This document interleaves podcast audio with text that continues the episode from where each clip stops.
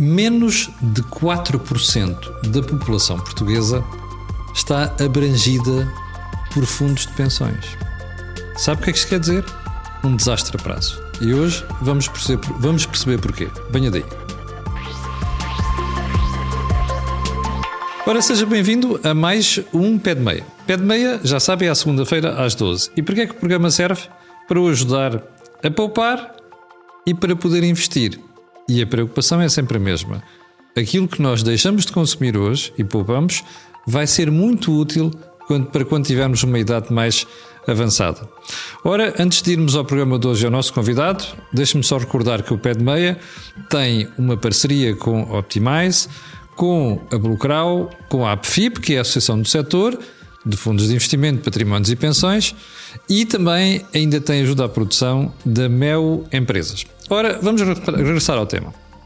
Eu convidei para o programa de hoje uh, o Bruno Fonseca, que é quem gera fundos de pensões na Real Vida. Bruno, muito obrigado por ter vindo ao programa. Uh, oh Bruno, este número está real. Apenas 4% da população portuguesa é que tem fundos de pensões. É verdade, isto foi um estudo que foi feito em 2022 pelo professor Fernando Neves da Universidade do Minho para o rolador ASF uhum. e de facto é um número muito preocupante porque pois. Nós temos vindo a falar sobre os números de, de quebra de, de pensão, de uhum. taxa de substituição à volta dos 50%. Vamos recordar às pessoas, neste momento, sabe o que é, que é taxa de substituição? Quer dizer apenas isto. Quanto é que você ganha atualmente e quanto é que vai ter quando se reformar?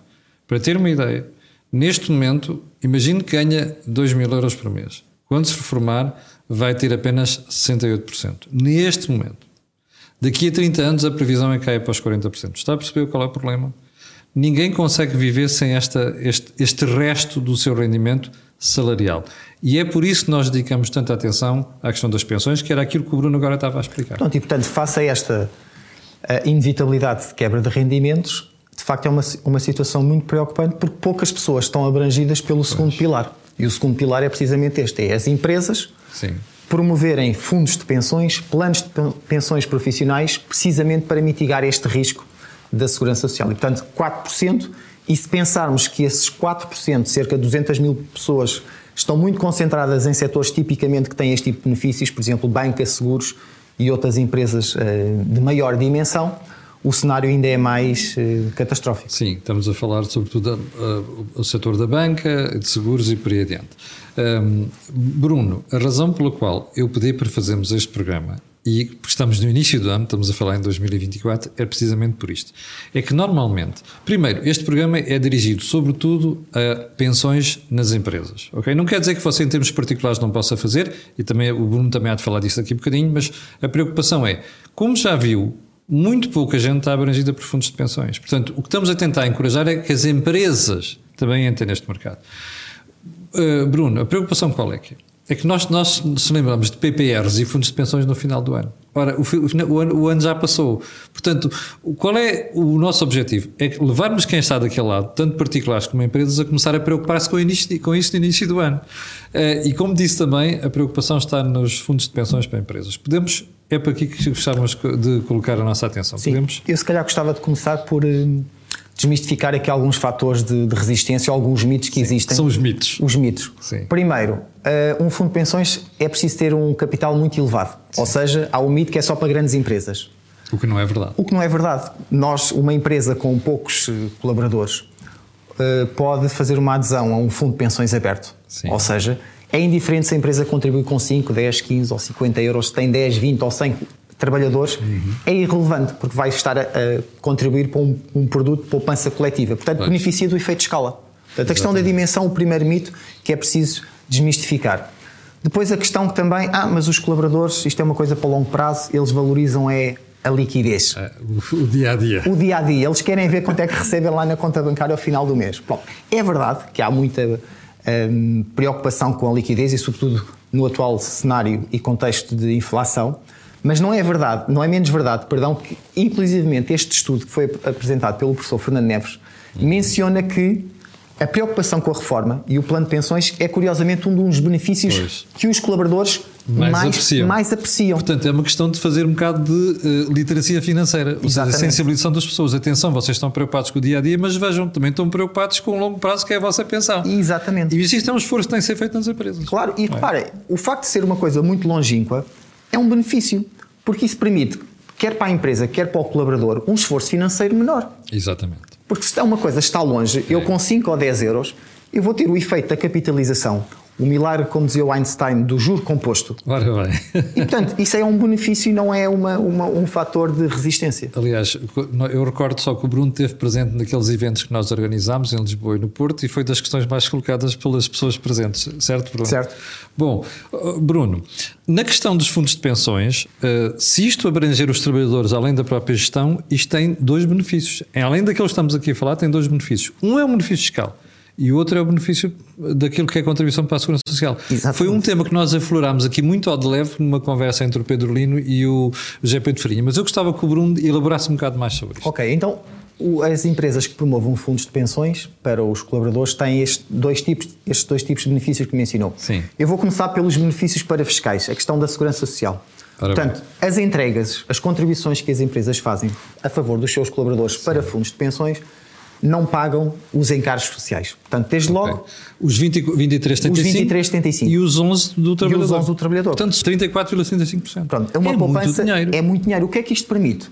A empresa, duas coisas, um binómio, majoração do benefício, fixação do custo, ou, mas, ou definição do benefício e diminuição do custo. Exatamente. Eu se dou um aumento de 100 euros via folha salarial, eu em cima desses 100 euros tenho que pôr mais os 23,75 e o meu colaborador recebe menos os 11% mais o IRS. Sim. Se eu fizer 100 euros de aumento via fundo de pensões, Não esses nada 100 euros são integralmente Ora canalizados para o fundo de pensões. Portanto, 100 euros brutos é igual a 100 euros líquidos.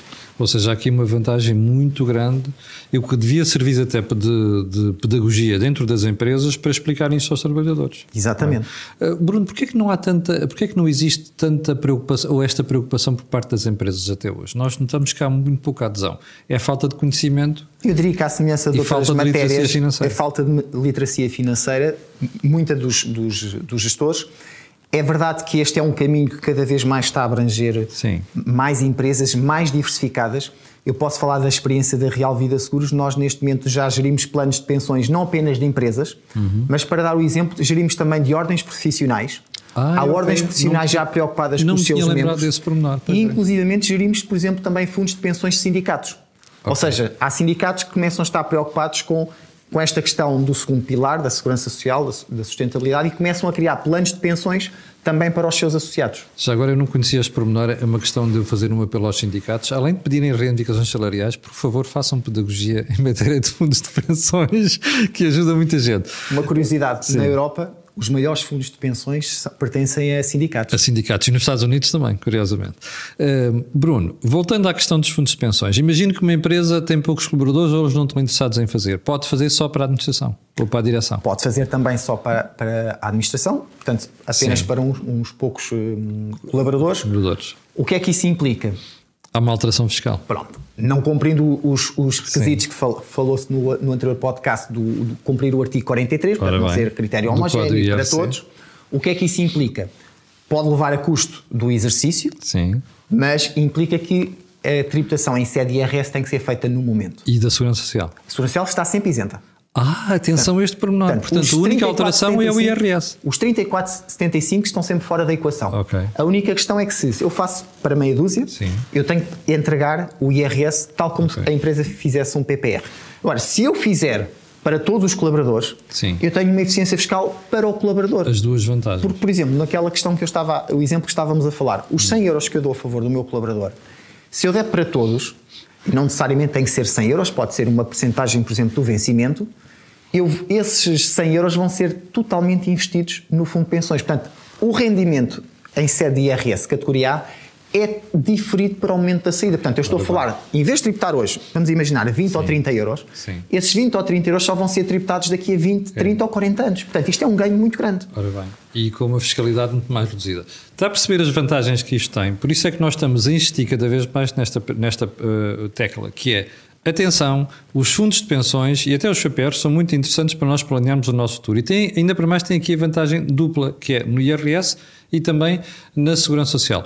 Bruno, queria agradecer-lhe ter vindo aqui ao programa. Vamos ter a oportunidade de voltar a falar isto no futuro, com toda a certeza. Mas antes de irmos embora, gostava de perguntar se tem alguma coisa a acrescentar ainda uh, nesta matéria. Não. Ou se conseguimos passar a mensagem. Só dizer depois uma coisa também importante, que é depois à saída, ou seja, no momento do resgate, os fundos de pensões 8%. beneficiam, é isso mesmo que eu ia dizer, beneficiam da taxa de rendimento de capitais mais baixa que pois, existe, que são que é os 8%. 8%. E são sempre os 8%. Que compara com os 28% que você hoje em dia paga quando, imagino, vende ações ou até nos juros dos depósitos a prazo. Pegando os 100 euros, vamos imaginar novamente Sim. os 100 euros para simplificar, Sim. faz uma grande diferença eu ter 100 euros de rendimento e pagar 8 euros ou pagar 28. Ora, ora. Portanto, isto é, é, é, mais uma vantagem Sim. que este tipo de produtos têm que os Ou seja, a vantagem fiscal e da segurança social é a entrada, mas depois no fim tem ainda uma vantagem maior em termos de tributação. E os colaboradores, mais outra. Ora. Podem deduzir fiscalmente e ter o mesmo benefício do PPR. Exatamente. Bruno, muito obrigado por ter vindo ao programa. Obrigado, Falaremos sobre esta matéria seguramente ao longo deste ano. Foi o pé de meia desta semana. Estamos no início do ano. Não deixe ficar para o último mês do ano a sua, a sua preparação em matéria de PPRs e fundos de pensões e fiscalidade. Vá planeando isto mensalmente. É a razão por, por que estamos a emitir o programa no início do ano. Já sabe que o pé de meia tem uma parceria com a Meu Empresas, com a APFIP, com a Blucral e ainda com a Otimais. Fique bem, nós voltamos na próxima segunda-feira às 12 horas. Muito obrigado.